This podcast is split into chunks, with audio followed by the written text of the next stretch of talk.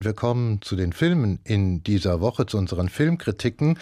Schauen wir aber gerade noch mal auf gestern zurück. Da hat die, die Staatsministerin für Kultur, Monika Krütters, zusammen mit dem Regisseur Tom Tickwer ein Hilfspaket für die Filmbranche vorgestellt. Und dabei wurde dann auch natürlich wieder unterstrichen, die Menschen müssten wieder ins Kino zurückgeholt werden. Das sagte selbst wenn Tom Tückwer, der fürchtet, dass sich die Filmfans in der Corona-Krise zu sehr an die Streaming-Angebote gewöhnt haben. Ja, diesem Aufruf aber folgen wir doch jetzt mal gerne und stellen drei neue Filme vor, die diese Woche bei uns in den Kinos starten. Hadwiga Schröver hat sie gesehen. Hadwiga an erster und prominentester Stelle steht da Berlin Alexanderplatz. Regisseur Burhan Kobani hat den berühmten Roman von Alfred Deblin in das heutige Berlin verlegt. Hat es funktioniert?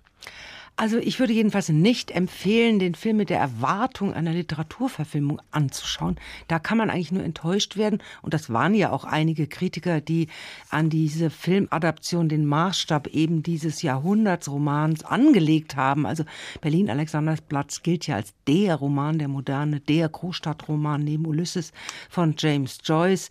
Ist der äh, in die Literaturgeschichte ja eingegangen. Aber Regisseur Buhan Kobani wollte ja eigentlich nur einen Film machen über die Dealer-Szene im Berliner Park Hasenheide. Da wohnt er ganz in der Nähe. Und erst als er auf die Idee kam, Teile des Romanstoffs und einige der Figuren von Döblin in diese Szenerie zu verlegen, da bekam er übrigens auch Förderung und Produktionsgelder. Also das sagt einiges über die Marktgesetze der Filmindustrie aus. Franz Bieberkopf heißt hier Francis, ist hier kein gerade aus der Haftanstalt Tegel entlassener Totschläger, sondern ein Geflüchteter aus Afrika. Er ist illegal in Berlin, schlägt sich mit Jobs auf dem Bau durch und er will gut werden oder besser gesagt gut bleiben, was ihm in Berlin von heute genauso wenig gelingt wie Franz Bieberkopf damals in Berlin in 1920er, 30er Jahre. Also ich fand diese Aktualisierung der Figur eigentlich plausibel, auch deswegen überzeugend, weil hier ja dann zwangsläufig die aktuelle Ebene Rassismus und Globalisierungsopfer miterzählt wird. Und der Schauspieler Welke Büngue, in Guinea-Bissau geboren, entwickelt auch in dieser Figur eine ungeheure Präsenz und Ausstrahlung, die einem wirklich mitreißt, mit der man sich identifizieren kann. Aber das Hinüberziehen dieser Döblinschen Figuren in das 21. Jahrhundert, das gelingt bei der Figur der Mieze beispielsweise nicht so gut. Jella Hase als Freundin von Francis kommt da doch nicht ganz heraus aus dem Rollenklischee der Heiligen und der Hure. Großartig hingegen in der Rolle des teuflischen Verführers Alexander Schuch als der Drogendealer Reinhold, zu Recht mit dem Deutschen Filmpreis ausgezeichnet für diese Rolle, sehr überzeugend in dieser Ambivalenz der Figur da so zwischen Scheusal und Kumpel, Lebensgier auch und Zerstörungswut. Der Film Berlin Alexanderblatt dauert ja an die drei Stunden, aber die vergehen ziemlich schnell, was auch daran liegt, dass er starke Bilder bietet, zum Teil sehr düstere zwar, sehr atmosphärisch dichte Szenerien abbildet. Er ist auch schnell inszeniert und montiert. Es wechseln dauernd Orte und Szenerien. Da hat man viel zum Gucken. Was mir nicht so eingeleuchtet hat, ist der Schluss. Will den jetzt nicht vorwegnehmen, aber der ist irgendwie merkwürdig angepappt. Holt einen dann auch raus aus der Romanvorlage und letztlich auch aus der eigenen Stimmung des Films. Aber sehenswert ist dieser Film auf jeden Fall. Ja, und die Gründe dafür haben Sie auf jeden Fall hier dargelegt. Berlin, Alexanderplatz, das scheint also gut zu klappen, diese Adaption eines Jahrhundertromans und Verlegung in die heutige Zeit. Kommen wir zur Komödie Wir Eltern von dem Schweizer Ehepaar Erik Bergraut und Ruth Schweikert. Ein Ehepaar und dann dieser Titel, man könnte vermuten, da werden eigene Erfahrungen verarbeitet. Da liegen Sie sicherlich nicht falsch. Darauf deutet auch die Besetzung. Erik Bergkraut spielt den Vater, seine drei Söhne die Kinder. Nur die Mutter wurde außerfamiliär besetzt. Zu Beginn kann man auch glauben, es handelt sich hier um ein Doku-Drama über die Krise im Hotel Mama, genau im Hotel Mama und Papa.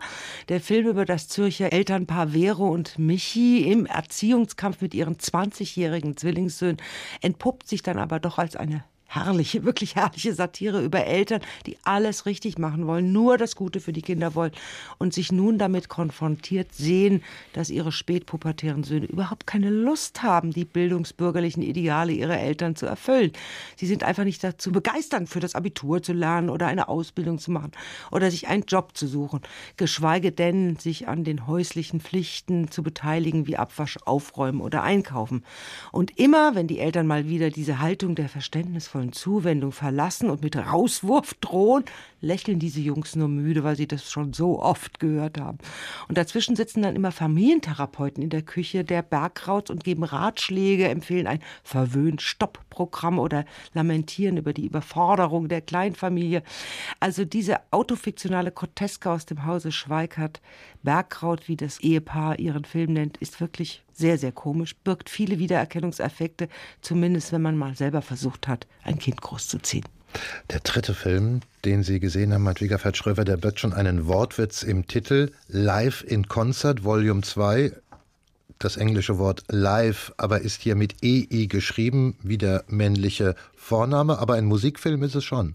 Ist es eigentlich nicht. Der Film spielt zumindest in einer Musikkneipe, besser ein Musikkeller, irgendwo in Deutschland und da hängt Hauptfigur Lene auch das Plakat auf, auf dem für Live in Konzert geworben wird. Live heißt nämlich der Singer-Songwriter aus Kopenhagen, den diese Lene zu einem Auftritt in diese Musikkneipe eingeladen hat. Der Film schildert einen Tag aus dieser Musikkneipe und dem Leben von Lene, ein Szenario, das Regisseur und Autor Christian Klant Gelegenheit gibt, eine exzellente Riege von bekannten Schauspielerinnen und Schauspielern in diese Kiezkneipe hineinschneien zu lassen, angefangen von Luise Heyer als Lene, Klaus Manchem als Impresario dieser Jazzkneipe, Godhard Giese als Weinhändler, Mariam Sareh als Poetry Slammerin, die die Kneipe als Probenraum nutzt oder besonders berührend der kürzlich verstorbene Thilo Brückner, der sich da mit seinem Trinkkumpanen philosophisch unsinnige Dialoge liefert. Also ein Reigen mit kleinen, pointierten, auf den Punkt gespielten Szenen, manchmal absurd, manchmal situationskomisch, manchmal sehr berührend. Auch dieser Film ist nicht so einfach in eine Genreschublade zu schieben. Ich würde sagen, Live in Concert ist eine melancholische Komödie in Episoden, auch wenn das vielleicht ein bisschen widersprüchlich klingt. Sehr sympathischer Film mit Crowdfunding finanziert. Und wer den Film schaut, tut sogar Gutes für die durch Corona bedrohte Kneipenkultur. Ein Euro eines jeden Tickets geht an die Initiativen Kiez, Retter und Kneipenretter. Also stelle fest, hat Wiegefeld Schröver, Sie haben all drei Filmen etwas abgewinnen können. Und diese drei Filme, die Sie gesehen haben, waren Berlin-Alexanderplatz von Burhan Kubani, Wir Eltern von Erik Bergraut und Ruth Schweikert und Live in Concert Volume 2 von Christian Klant, alle neu bei uns im Kino. Vielen Dank für die Filmkritiken.